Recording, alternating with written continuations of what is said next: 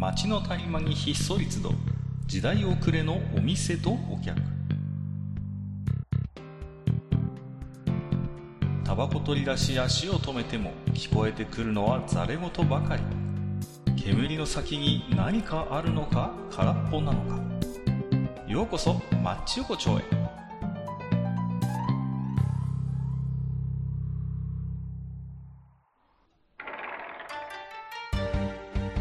ゆう大将、まだやってる？まだ帰ってきてないんだよ。あら うん、今日も常連客の、常連客兼大将代理のネズミさんじゃないですか。どうも。もう本当に、あのー乗っ取ろうかな。いやー、でもう、ん大将の帰りを待ってるお客様いるからね。まあ、でもね、いるの？来来週ぐらいには、来週ぐらいにはね、でも帰ってくるって言ってましたから、いるのって今の発言聞いたら怒るよ、彼は。いや、そういう意味じゃなくて。え？そういう意味じゃなくて？宗教法人なんでしょ、ここ。はいうん、宗教法人らしいですよ。いるのっていうのはね、そういう意味だよ。待ってるって。今日その帰りを待っている、みたいなね、ああ、うんいるんじゃないですか、でもやっぱり結構ね、対象ファンいるからね、なんだかんだでね。はいあもちろんファンがね、いることは分かってる。そうそうファンが、ネズミファンもいるんですけど、まあ、それに、あのー、勝るとも劣らない数、はいいます、対象。おおそんなネズミファンなんていないでしょう。ネズミ。ネズミのどこがいいの？いやいやいやいや、まあ、それはそうとね、あのー回転寿司によく行くんですよ。はい。ね、あのーちっちゃい子供がいるもんですから、うんやっぱりこうね、子供が飽きにくいし、うん。うん、今、まあ言ってみればファミレスみたいなもんですから、ね、そうですよね。ポテうんトフライから何から全部あるじゃないですか。はい。だからもう子供を連れて安心して外食できるとなるとうん、やっぱり回転寿司は有力候補になってくるんですね。うん。で、まあ、いくつかお店行くんですけど、あのー最近のさ、あの、はい回転寿司ってもうさ、醤油の小皿がない店があるのね。こうそうですね。すごく多いですよね。多いですよね。うん、で、要はさ、あの、ピタッと止まるタイプのあの、醤油のボトル？あの、真空になるやつ。あのいつまでも洗濯、あれがただボーンと置いてあって、うん。要は、もう、あの、お寿司に直に醤油を好きなだけかけてくださいとうん。いうスタイルの店が今多いじゃないですか。そうですね。で、かと思えばさ、うんお寿司も全部サビ抜きで、もう、要は、テーブルのところに、こう、あのーね、スーパーの寿司パックに入ってくるような、あの、ちっちゃいわさびのこさ、あの、袋が山積みになってて、袋があってさ、要は、それを使って、それも自分で好きなように、こう、わさびの加減を調整して食べてくださいっていうスタイルが今多いじゃないですか。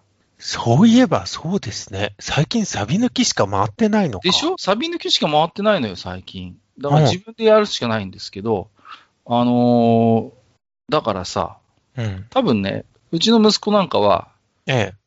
お寿司というのは、醤油を直に垂らして食うもんだと思ってるに間違いないんですよ。ああ、なるほど。うん。うん。少なくとも彼は、回らない寿司屋に行ったことはないからね。俺が解消が一回ないから。連れてってあげてよ。まだ5歳だからさ、ちょっと早いかなと思ってね。いやいや、まあまあそろそろ。ね。うん。たださ、うん。だから、サビ抜きのおお寿司しかもちろん知らないし、うん。お寿司というのは、自分でわさびをお刺身のように、それこそ、つけて食べるもんだと。もともと寿司の中にわさびが塗ってあるなんてことは多分ね、考えもつかないんだろうなと思うんですよ。うん。うん。ううんん。だからさ、もう回転寿司のそういう新しい作法みたいなものが、どんどんメジャーになってきて、こうはい。寿司の作法みたいな、そのものがちょっとこう変わってきてるのかなっていう。よく昔言ったじゃないですか。あの、お醤油はさ、シャリにつけるんじゃなくてネタにつけるんだとか言ってさ、ちょっとひっくり返してちょんってつけてみたいなさ、がマナーだよみたいなさ、あったじゃないですか。はい。うん。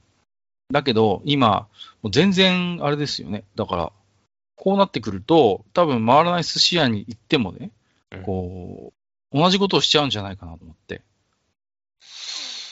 で、わさびの罠にはまるわけね。そうそうそうそう。ああらかじめ中にわさびが塗ってあるのに、さらにわさびを追加して、えらいことになるみたいなことが、まあ起こりかねんよな、なんてことをちょっとうん。思ったんですよ。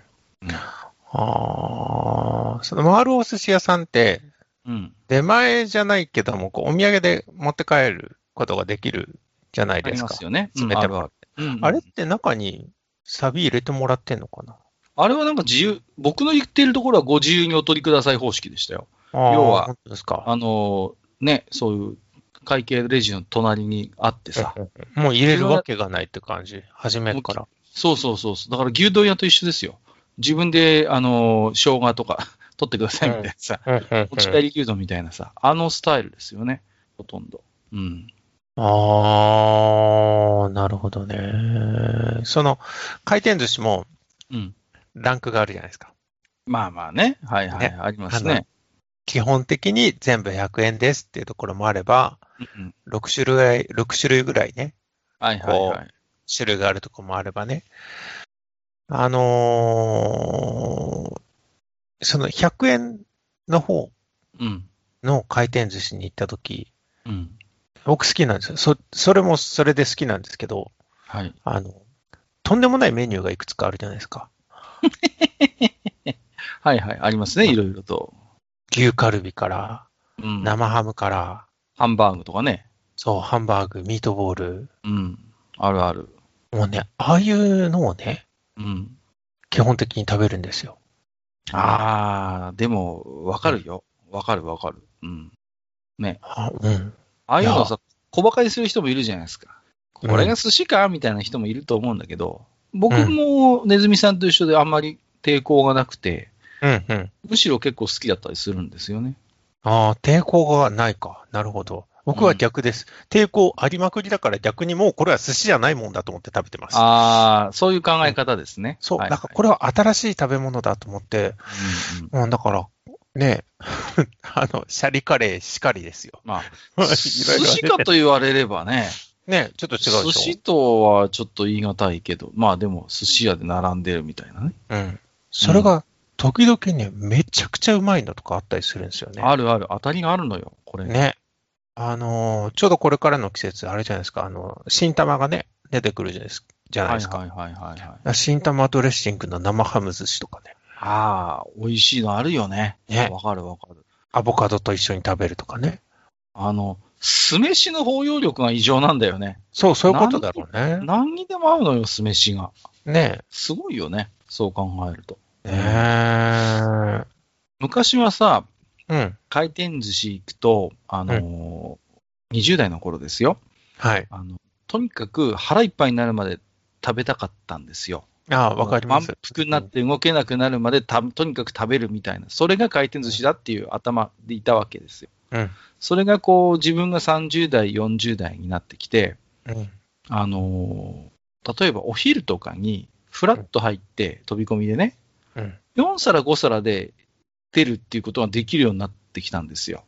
まだ入るんだけど、これぐらいでいいや、みたいな感じで、うん。うん。それができたときに、あ、俺大人になったなって思いました。なるほどね。うん俺回転寿司に行って今日5皿で出てきた。あ、俺大人になったなとか、ちょっとふと思いました。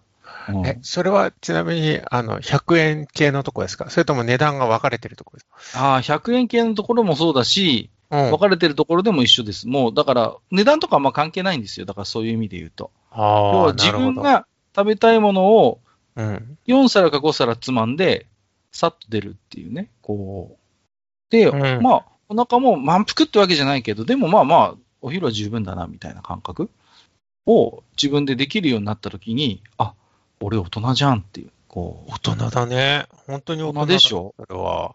う。なんかいろんなこう自分の中でうん。大人になったポイントがあるんですけど、これ結構ね、あの、ポイント高いんですよ、この。回転寿司を、あの、4皿5皿で切り上げられるって、結構大人力高いかなと思ってて。はい。うん。いいと思いますよ。そうそうそうそう。ちょっと馬鹿にしてないなんか。馬鹿にしてるでしょ。あの、大学生の時から僕それやってた。ごめんね。だって、大学生の時ってさ、あのーあれですよ、こう、当時付き合ってた女の子とね、回転寿司行くわけじゃないですか。で、ちょっといい方の回転寿司に入って、だけどお金がそんなにないわけですよ。はいはい。で、あの、下から3番目ぐらいのランクのやつを5つぐらいにして、普段よりちょっとお金使って、でも、お腹いっぱいになった気がするみたいな感じで、か、やってたら、あの、それが普通になりました。だから、なんだよ、もう。発達は。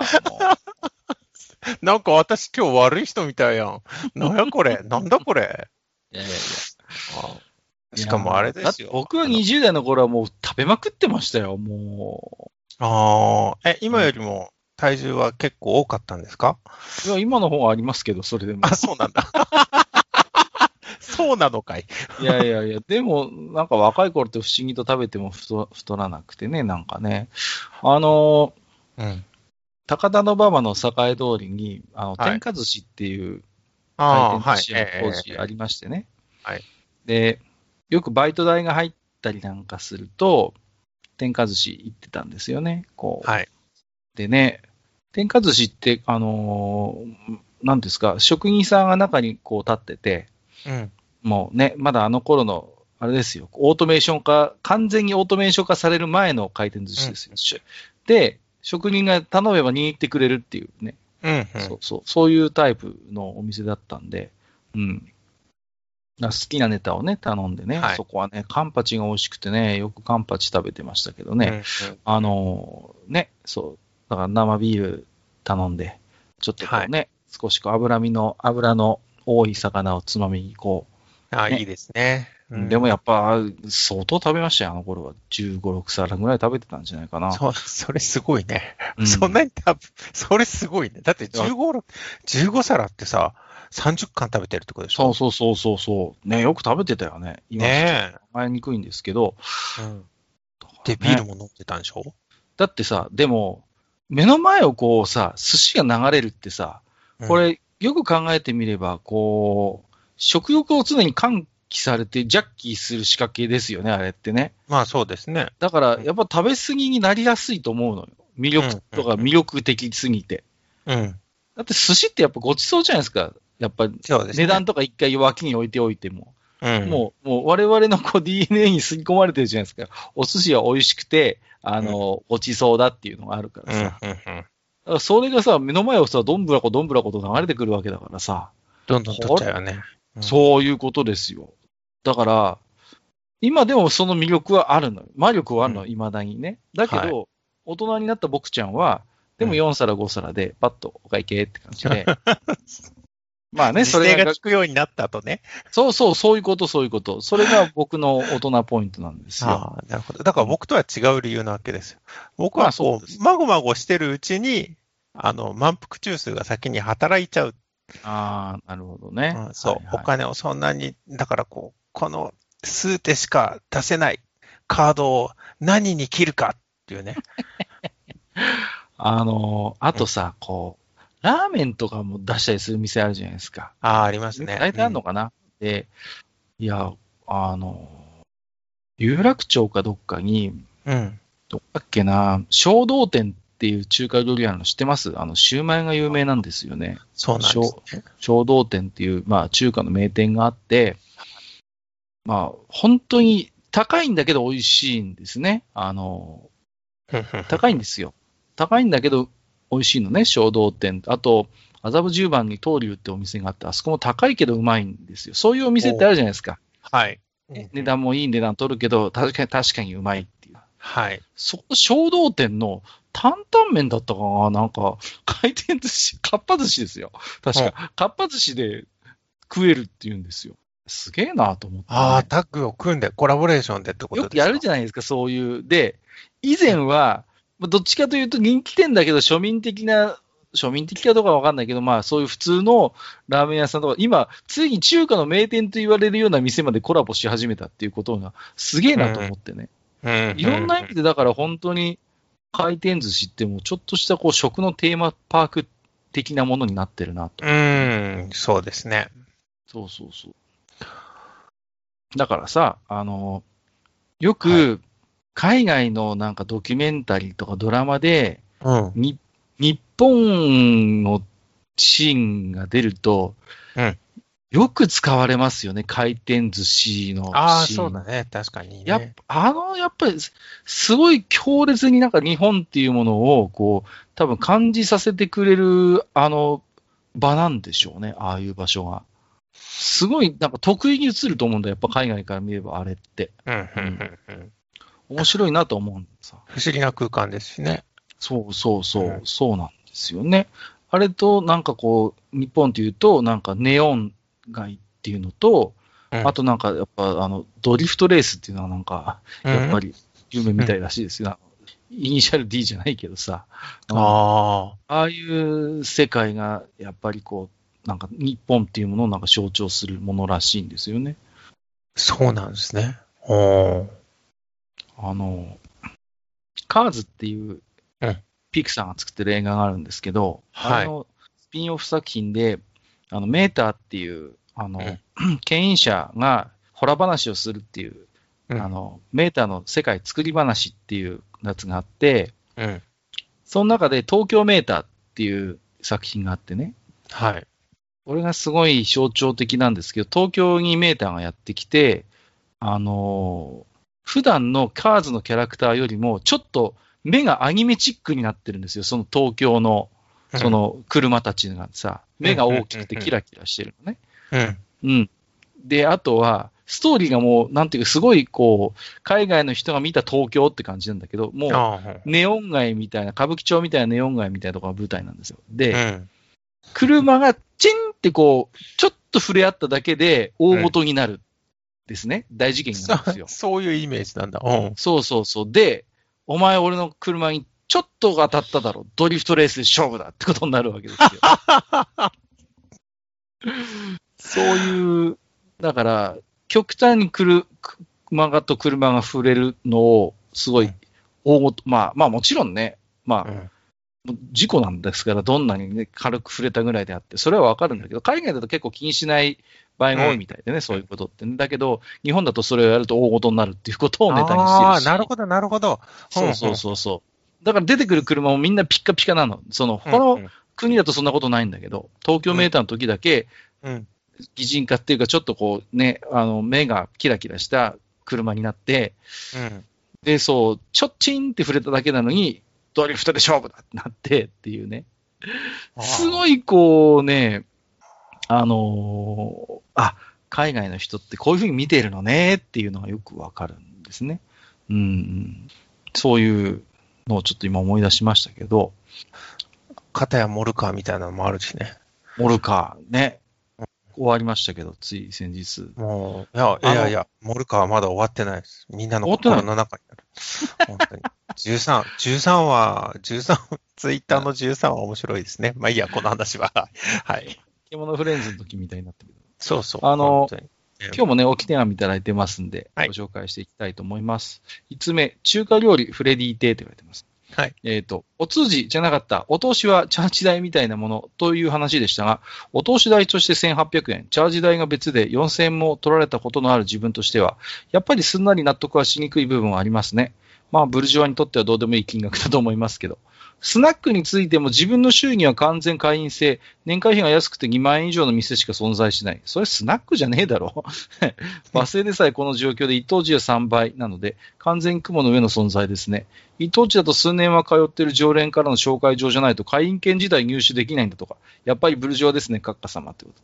これはスナックではないですね。はい。うんもうちょっと危ないところですね、完全に。ブレディさんってなんか、うん結構こういう極端なお店の話をよくされるんですけど、はい。うんあまあなんかね、住んでる場所がそういう場所なのか、僕はあんまり東京にいた頃も今いる場所もそういうお店ってそ正直あんまりない。ああ。うん僕、スナックってうん、行ったことないかもしんない。そういう人いるんですよ。スナック行かないっていう人。キャバクラも行ったことない。あ、そうですか。僕はスナック、キャバクラ、クラブ、なんとなく一通り経験しましたけど、うんスナック、スナックに落ち着きますね。もう最終的にこう、落ち着ける、おあの、本当に落ち着けるっていう意味ですよね。本当に落ち着く。そうそうそう。で、時間の流れが。うんそう。で、あの、スナックのママさんがタッパーから、こう、マカロニサラダとか出してくれるような。ああ、なるほどね。で、カラオケ1曲2曲歌って、ん2500円ぐらいで帰ってくるみたいな、そういう感じですよ。水割り飲んでね。うん薄い水割りが出てくる。そこはでもね、結構良心的ですよ。うんああ、やっぱ店によってなんだ。僕はそれドラマとか映画のせいでそういう風に見えてるのかもしれないけど。あーまあ、う薄いところはありますけど、まあ僕は基本、ボトル入れられるところはボトル入れるので、自分で作りますからね、そうなると。ああ、なるほどね。そうそうそうそう。あの、スナックの扉ってさ、はいはいはい。扉がさ、開けにくいところが多いじゃないですか。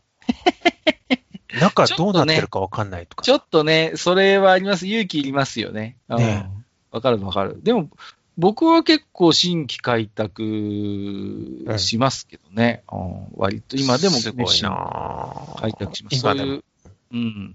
中にはやばい店もあるよ。あのね。そうそうそう。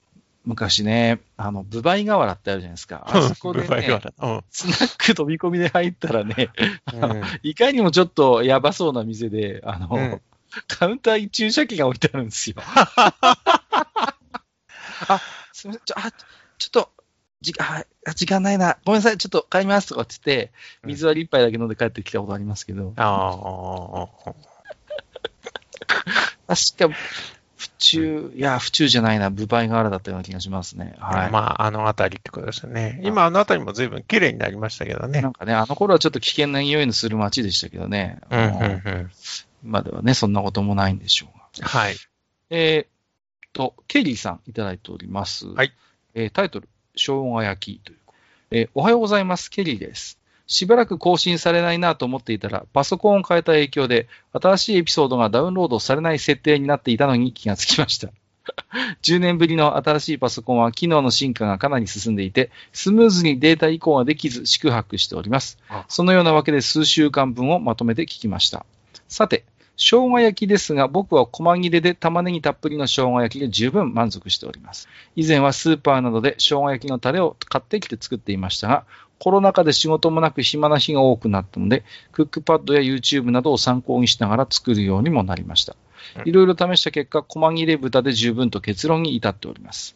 ちなみに、業務スーパーで売っている生姜焼きライスバーガーがお気に入りです。お値段も手頃で美味しいです。ぜひ試してみてくださいといただいております。生姜焼き。あのーうん。これはね、何の話をしたかっていうと、はい。生姜焼きがどんどん庶民寄りになっていくと、どんどん肉野菜炒めに近づき、これがセレブ、ブルジョワジーになってくると、どんどんポークソテーに近づいていくっていう話をしまああ、おっしゃる通りですね。それした。そうは。でしょ、うん。で、僕はこの時問題定義しちゃう。なんで、ポークソテーに限りなく近い、本当にあの、なんていうの、あの、大きな肉がこう2、3枚乗ってるような、ナイフとフォークで食べるようなやつも生姜焼きで、なんであの、こちゃこちゃーっとした細切れ肉と玉ねぎがこう絡み合って、なんかこう、甘辛いこうソースがたっぷりかかってるような、うん。もうそれで一緒に隣の野菜も囲みますみたいな、うん。ああいうこう、ね、庶民的な生姜焼きが同じ名前ついてんだって話をしたんですよ。そのことについてですね。で、あー。ケリーさんは、うんいろいろ研究した結果、細切れ豚で十分ということになってますね。ほほほほあのーランチに行くじゃないですか。はいはい。ランチに行って喫茶店とかで生姜焼き定食ってうん。あるじゃないですか。あるね。よくありますよね。日替わりとかでね。今今日は生姜焼きみたいな。あのー大体居酒屋がお昼にやってるところの生姜焼きは、細切れで、うんさらに言うと、なんかびっしゃびしゃなのが多いよね。びしゃびしゃ多い。多い多い。びしゃびしゃ系。ねあの、キャベツ千切りの下までもう、そうそうそうそタレが出順してるような、う侵略してるようなやつ。う。あの、マングローブの、そうね、そうそう、あのマングローブ状水がバシャーって態。なってるみたいなね、マングローブ状態でドレッシングいらずになってるやつ。うん。あるよね。あるある。あれはあれでまずくないんだけどね。あれはあれで美味しいのよね。わかるわかる。うんでもさ、不思議なのは、うん、スーパーでさ、うんこう、生姜焼き用って書いてある肉売ってたりするじゃないですか。うん、うん、うん、うん。あれって大体ポークソテー系のやつが多いのよね。どっちかそうですね。うん。ねスーパーが想定している生姜焼きがポークソテー型なんだろうか。あのーもう初めから生姜焼きのそのタレが染み込んだやつとかもありますよね。あ、あ、あるある、そういうのもある。うん。うん中には、もうあと焼くだけってやつでしょ？そうそうそうそう。あああれも、でも、ロースでね、こロースう、ねでかいでね。どうする多分、うんうん細切れはもう細切れって名前がついちゃってるからそうしてるのかなって気もするね。こう。ああ、なるほどね。要は、肩ロースとかも、まあ、まあ、肩ロースといえば肩ロースなんだけど、うん。生姜焼き用ってこう、つけることで、ちょっとなんかこう、訴求力を高めるっていうんですか？ぶっちゃけさ、細切れの方が火の通りが早いんだよね。早いよ。うん だから、そりゃ早いよ。回すのがね、あの、で、やっぱそのビジネスマン生姜焼き好きじゃないですか。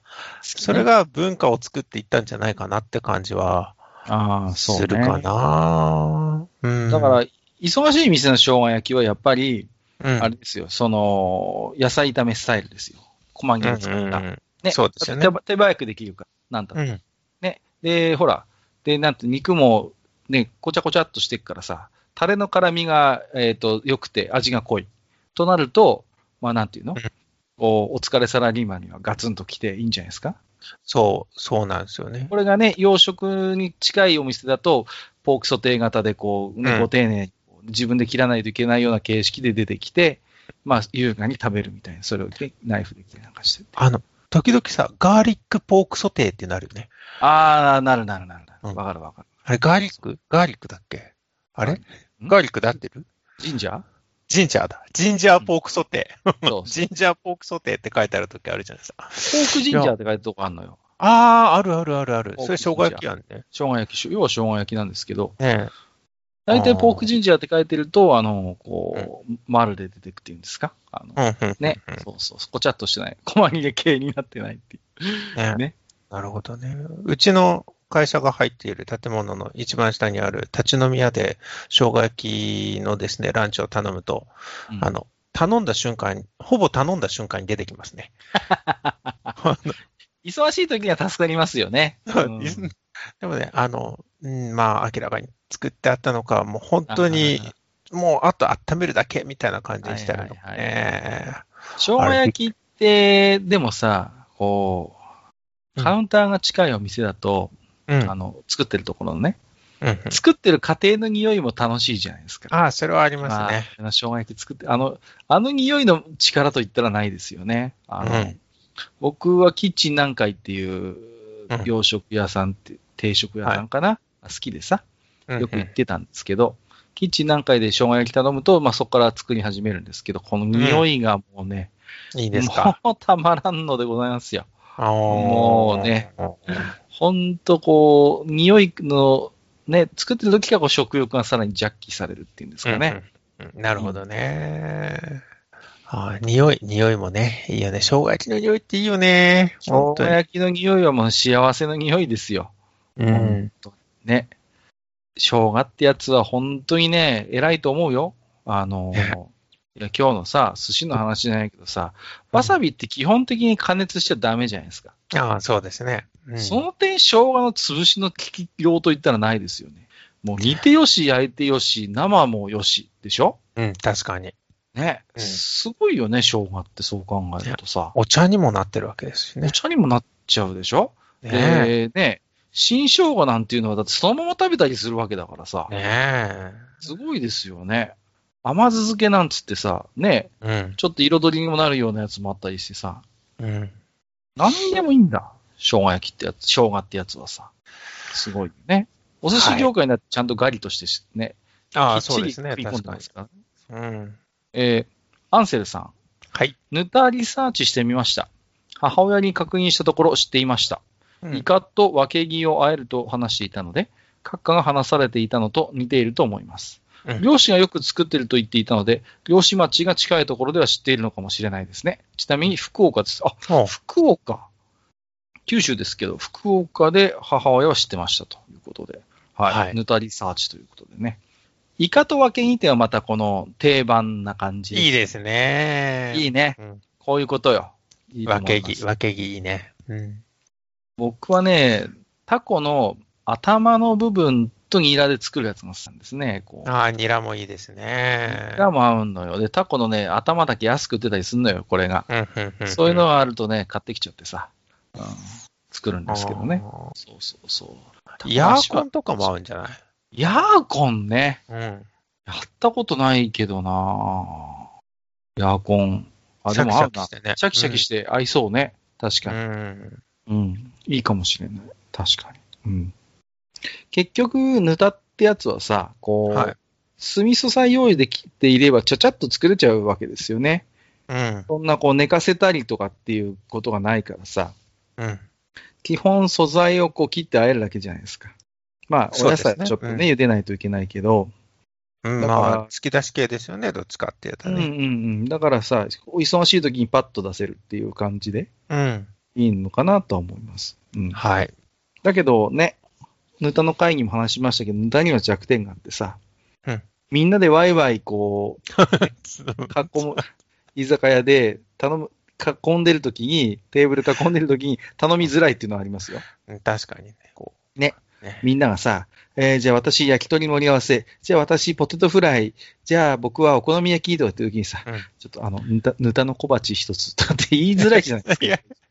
もうそういう時は自信を持って言ったらいいんです。あと、ぬたず、ぬた人数分くださいって言えばいいんです。絶対、絶対品種買うでしょ、それは。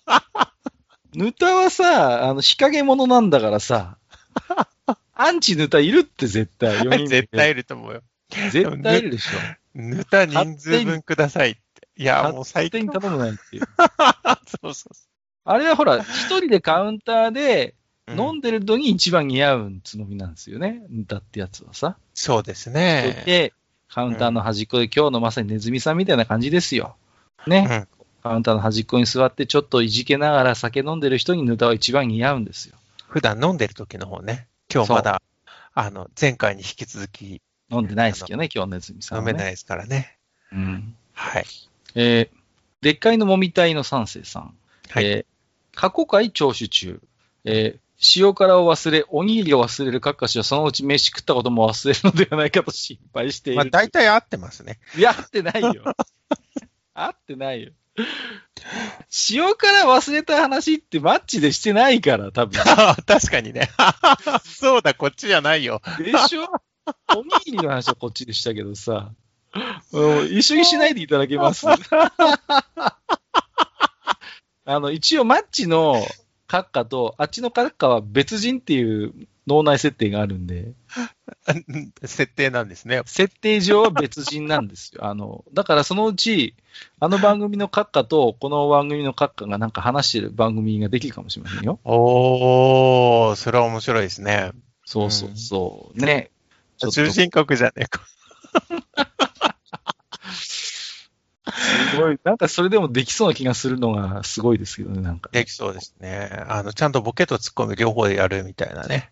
もうそういう感じですけど、ねまあ、あのーなんですかね。こう、おに、おにぎりって、こう、さ、たまにこう作ると美味しいよね。こう。美味しいよね美味しいよね。あの、コンビニのおにおにぎりで、あの、海苔がパリッとしたのが、まあ、今、普通、当たり前になってきてるじゃないですか。もちろんね、湿ったタイプもあるけど、うん。最近でもあの、海苔が湿ったタイプのおにぎり少なくなってきてると思いません、コンビニで。あの、もう海苔がないんですよ、あの、あの丸いやつは。ほとんど。ああ、確かに、そうかも。うん。昔はさ、あの、湿った海苔のタイプの丸いおにぎりが、ちゃんとコンビニにもあったんだけど、今ほとんど実はなくて。うん、うん、うん。だから、で僕ね、あの、コンビニの海苔パリッとタイプのおにぎりも好きなんですけど、でも、うんあの、僕、締め切りも好きなの、締め切りも。あの、パリ切りじゃなくてね。海苔が要はしなって、水分吸って、うんへなっとなってるおにぎりも大好きなんですね。あの、田舎結びとか書いてあるやつね。あ、そうそうそうそうそうそう、うんね。昔ローソンとかでも、あのー鶏五目おむすびとか、お、海苔で包んであったはずなんだ、昔。うん。だけど今はい海苔で包まないでしょ、あれ。ね。うんなんですかね？よ全体、今コンビニを中心に締め切り排斥運動みたいなのが起こってるのかな？個まあ人的にはすごい危惧してるんですけど。あ海苔がパリッとした方が好きだっていう人は多いのかもしれないですね。うん一方。で。うん。でもさ、たまに自分で握ってさ、しうんそれこそ締め握りですよ、締め握り。うん、もうね、締め握りスタイルの握り飯作ってさ、うんしょあのーちょっとこう、出先でさ、車の中でさ、こう取り出してさ、うんホイル剥いて、ラップ剥いてさ、かぶりつくとさ、自分が握ったやつでもうまいんだよね、これあがさ。ーうん、わかるわかる。うん。うんし海苔なしだから、それこそ今日の回転寿司の話じゃないけどさ、うんおにぎりの海苔ってパリッとしてるもんだみたいなさ、こうそういう風に価値観が塗り替わる。僕なんかまだ海苔が湿ってるのがスタンダードだと思ってますけど、多分、僕の息子とかの世代になってくると、多分、基本、おにぎりの海苔ってパリッと乾いてる。その時にうん合体させるみたいなのがうんスタンダードになってんだろうなと思うんですよ。そう変わっていく可能性はありますよね。うん。うん海苔それがちょっと、ちょっと怖いかな。大人になって、海苔が美味しく感じるようにはなりましたよね。ああ、わかる。うん子供の頃はまだよく分かってないのよね。なんとなくついてくるから、なんとなく食べるんだけど、うん。あのさ、こう、炊きたての白いご飯があってさ、うんうん。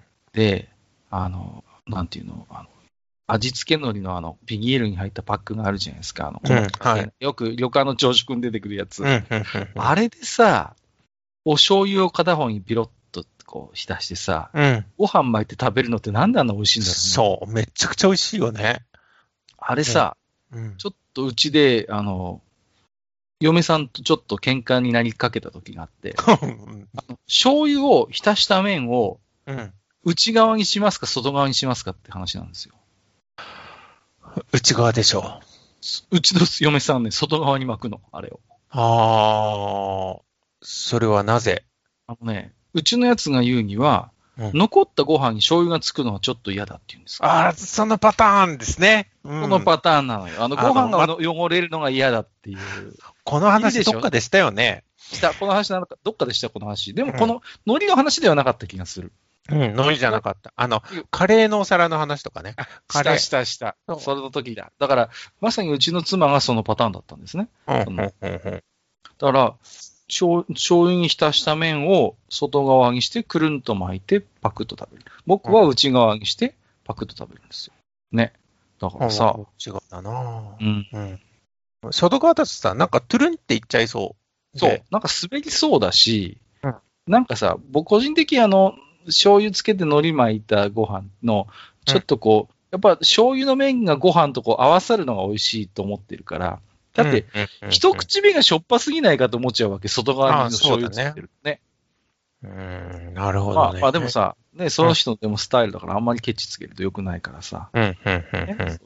それはね、多様な、やっぱ価値観をやっぱ認めてい、あの、継続可能なね、SD SDGs なちょっと夫婦を目指してるので、はい。おにぎり、おにぎりで言えばね、あの、僕が住んでいた地区では、あの、でかい海苔が給食で出て、おにぎりを自分で作りましょうみたいなのがあったんですよ。へえ、それは僕はなかったですね。その海苔っていうのがすごくって、こう、なんて言えばいいのかな。えっ、と、30センチかける30センチみたいなでかい海苔が、あの、1枚ずつ袋に入っててね。で、その、ふあの、両方の面のうん。真ん中のところが丸く、こう、そこの、そこの部分だけビニールがペリペリペリって剥がれるようになってる。あじゃあまさにおにぎり特化型というか。そうそうそうあだから自分でスプーンでご飯をそこによそって、パッとその周りのビニールをね、外して、あの、自分で包んで食べましょうみたいなのがあったんだけどうん、それはね、すっごい好きだった。それは何？その、うん 海苔が特産だったりしたのかしらね。なんだろう。名古屋ですよ。うん。名古屋だから全然そんなことないし、いやー、それは僕は給食で出たことはないですね。うーん、だからすごい食べたいでも、今話聞いてたら、そうすごく美味しかったし、う。うん。うん。かといってね、じゃあ、おにぎりに入れるような具がその時のおかずになってるかって言ったらなってないんだけどね。うんなってないんだけど、うん、今度あの大将が戻ってきたら、うん。おにぎりの具材でちょっと、あの、あれですね、こう、打線を組んでみた方がいいですね。ちょっとこう、一ああ、いいですね。そうですね。ぜひちょょっと、これは、その、ただねうん、ネズミさんがいらっしゃるので、最初にこの話をする前に、解決しておかなきゃいけない問題が一個だけ残ってるんですよ。ほうほうほ天むすはおにぎりなのか否かっていう問題がね、うん。うん、あって、う。うん。あの、個人、個人の感想ですよ。僕は天むすはおにぎりじゃないと思ってるんですよ。ほう。天むすのエビ天は、あれは天むすの一部としてあるのであって、おにぎりの具材という認識ではないんです。ほう。うん。だから、今回のそのおにぎりの具材の、えっ、と、打線の中には入ってこない。エビ天は。ああ、なるほど、そういう意味で。あ、ううん。あでもそういう意味で言ったら僕もそれは、そうかもしれない。天むすは天むすですね。そうそうそうおにぎりじゃない。天むすは、天むすっていう料理ですよね。あれはね。あ、よかったこれが、ね、なんでおにぎりの具材認めねえんだとかって言って、ネズミさんに、田舎の、田舎の親父みたいに怒られたらどうしようかなと思ったけど、それは大丈夫です、天むすって、天むすの発祥ってどこか知ってます？名古屋じゃないの？そう、名古屋なのよ。ですよね。うん。。それは知ってる。で、すごいちっちゃいんだよね。うん。うん。ご飯に対してエビ天がだいたい、どうだろう、1対1ぐらいの時もあるかな、店によすごいって。ね。すごい豪華な気がする、それは。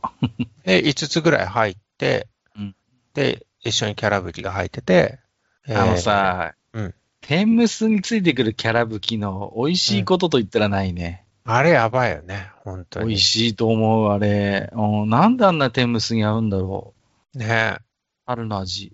ね。いいよね。うん。あのーこう、あの、ツアーとかを組んでね、はいはい、はい。名古屋に寄る時とかあるじゃないですか。うん。その時にね、ちあのーこう、ケータリングとかにですよ、出るんですよ、天むすが。いいですね。うん。もうみんなでぜひ天むす食べてくださいって、100個ぐらい置いてあるの。素晴らしいね。そう、そういうのが。まあでもそういう感じで、もともとできたんじゃないかな、天むすって。もともとでも、エビ天が好きなの？名古屋の人は。エビ天文化ってことなのかしらねエビフリャーっていうぐらいですからね。でもあれはエビフライでしょ？エビフライ。なんかエビ天、天ではないよね。エビが好きなんだと。エビが好きなのか。そもそもというか、それは、なぜかというと、シャチホコの影響だと思うんですよ。ああ、よくそれは聞いたことあるな。うん。だからその形状がよく似たものっていうと、やっぱエビ天になるんですよね。うん。だからね、すごいうん。エビ天が好きっていうね人ね。だってね、エビカツサンドとか、エビカツバーガーみたいなのもなんか名古屋あたりらしいしね。うん、そうですね、ありますね。うん何かとやっぱエビが好きなんでしょうね。となるとね。まあでもちっちゃい頃からそんなにエビ食ってたかって言ったら全然そんなことはないですけどね。うんてかひつまぶしもそうだしね。ひつまぶしも全然食べないし。うん。そうか。うんえーすいません。だいぶ脱線しちゃったんですけど、はい。えーおにぎりは美味しいです。はい。おにぎりは美味しいし、はいおにぎりを忘れるカッカシってこれ何の話かっていうと、うんおにぎりを自分で結んで、自分でおにぎりを作ったことを一体忘れるんですよ。で、パカッと取り出して、あ、今日のおにぎりだ。誰がむ握ったんだろうと思って食べると美味しいって話をしたんです。あ ああ。やのおにやうん。おにぎりってうん、握ってから一回自分が握ったっていうことを忘れて、こう、パカッと開けておにぎり入ってると、す不思議なもんで嬉しいんですよね。自分で作ったから、今日のお弁当おにぎりだって分かってんだよ。だけど、うんそれでもおにぎり出てくると嬉しいのって、すごくないですか、おにぎりって。っていう、そういう話、これは。だから、基本的な構造は塩辛と一緒です。僕、やべえやつと今喋ってんのかもしれん。やいや、そんなことない。っぱあれだわ、宗教法人マッチ横丁なんだな、いやいや、ここはそんなことないですって。いや、うんあのね、まあ今日はね、ちょっとメインっていうか本編では、まあね、あの、回転寿司の話をさせてもらいましたけどもね。はい。ねえ、まあ、寿司の話とかね、やっぱマッチ横丁美味しいもんいっぱい出てくるじゃないですか。そうですね。あのね、まあ、結論から言うとですよ。うんあの、健康診断の前日にやるもんじゃねえ。もう途中からね、多分すごいテンションがどんどん落ちてって、てるのが多分リスナーさんにはわかると思うんですけど、もうお腹が空いてお腹が空いて、だけど僕は明日の昼まで何も食べられない。食べられるのは唯一、飲めるのはバリウムだけだっていうこの現状があるわけですよ。もう、果たして今夜寝られるのか？随分なんか僕は残酷なことをしてしまったような気がしますね。今、今気づいた？今気づきましたわ。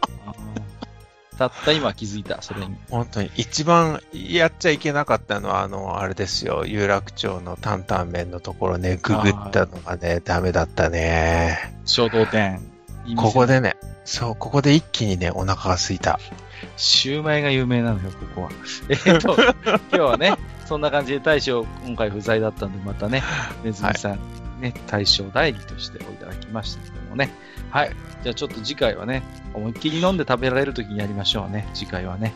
はい。あの、はい検診の結果が悪くなかったら、また来ようと思いますので。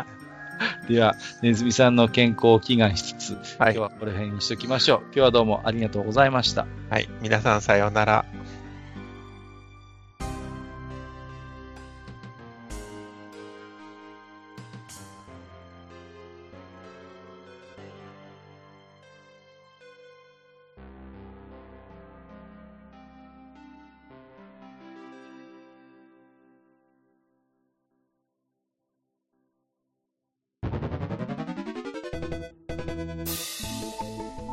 ああ、そう、大将。もう一つだけ。なんで愛想そっかしいね。うんなんでもこの町横丁、聞き手の方から置き手紙が届くそうじゃないですか。そうそう、不思議な話 いだやいやいや、別に不思議じゃないんですよ。で、えーと、どうすれば届くんですか？あーなんでも、ブログのお便り投稿フォームか、直接メールすれば届くらしい。うん。えーブログに載ってるメールアドレスに直接送ってもいいんだね。えー、何々メールアットマークマッチサイドドットネットか。